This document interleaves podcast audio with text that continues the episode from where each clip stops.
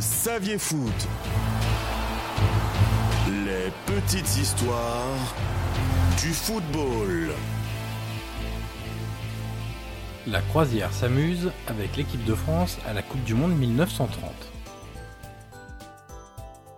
Lors de la Coupe du Monde 2018 en Russie, l'équipe de France avait rallié Moscou en à peine 4 heures d'avion. 88 ans plus tôt, les Bleus avaient mis 14 jours pour atteindre l'Uruguay, premier pays hôte de la plus belle des compétitions internationales.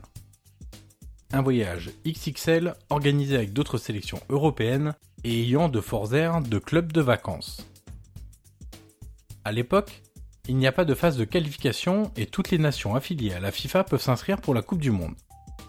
Seules 4 sélections européennes le font, certaines arguant que le voyage revient trop cher, d'autres pensant qu'elles n'ont de toute façon aucune chance de gagner face aux surpuissances uruguayens.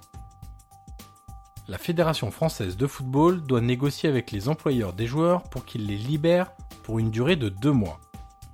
Il faut en effet un mois pour le voyage aller-retour et un autre pour la durée du tournoi. Le 21 juin 1930, les Bleus embarquent à bord du SS Verde à Villefranche-sur-Mer.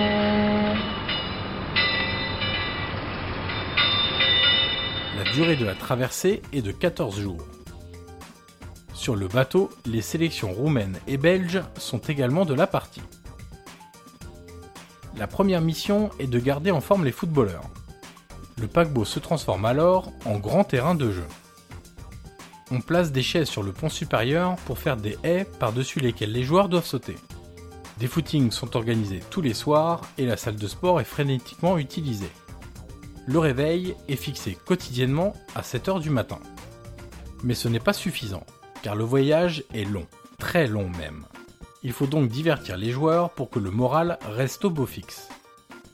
Les jeux de cartes affluent, des films sont projetés dans la salle de cinéma et des balles dansant sont organisées tous les soirs. Pour se rafraîchir, une piscine est aménagée à la hâte sur le pont, les joueurs et dirigeants s'y baignent bien volontiers. Le milieu de terrain Augustin Chantrel raconte dans Paris Match quelques activités pendant la traversée. Course en sac, pêche avec les dents dans une bassine et bataille de polochons sont au programme.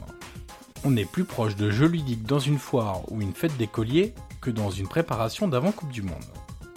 Quelques petites fêtes plus ou moins fastueuses ponctuent même le voyage. Après des escales à Barcelone, au Portugal, aux Canaries et même à Rio pour embarquer la sélection brésilienne, le paquebot entre dans le port de Montevideo le 4 juillet.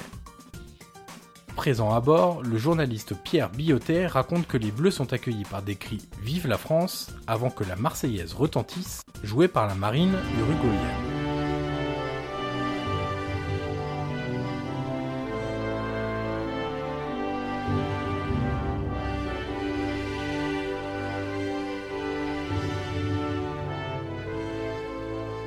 Neuf jours plus tard, le 13 juillet, la France joue son premier match de la Coupe du Monde 1930 face au Mexique. En Uruguay, c'est l'hiver, et quelques flocons de neige font leur apparition. Les Bleus s'imposent 4-1, mais s'inclinent ensuite face à l'Argentine et le Chili, à chaque fois sur le même score, 1-0.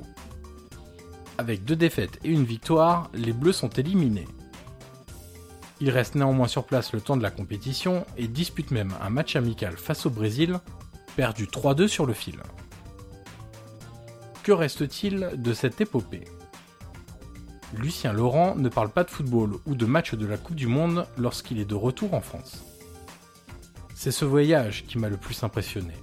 Cette traversée, comme le retour, restera mon plus beau souvenir.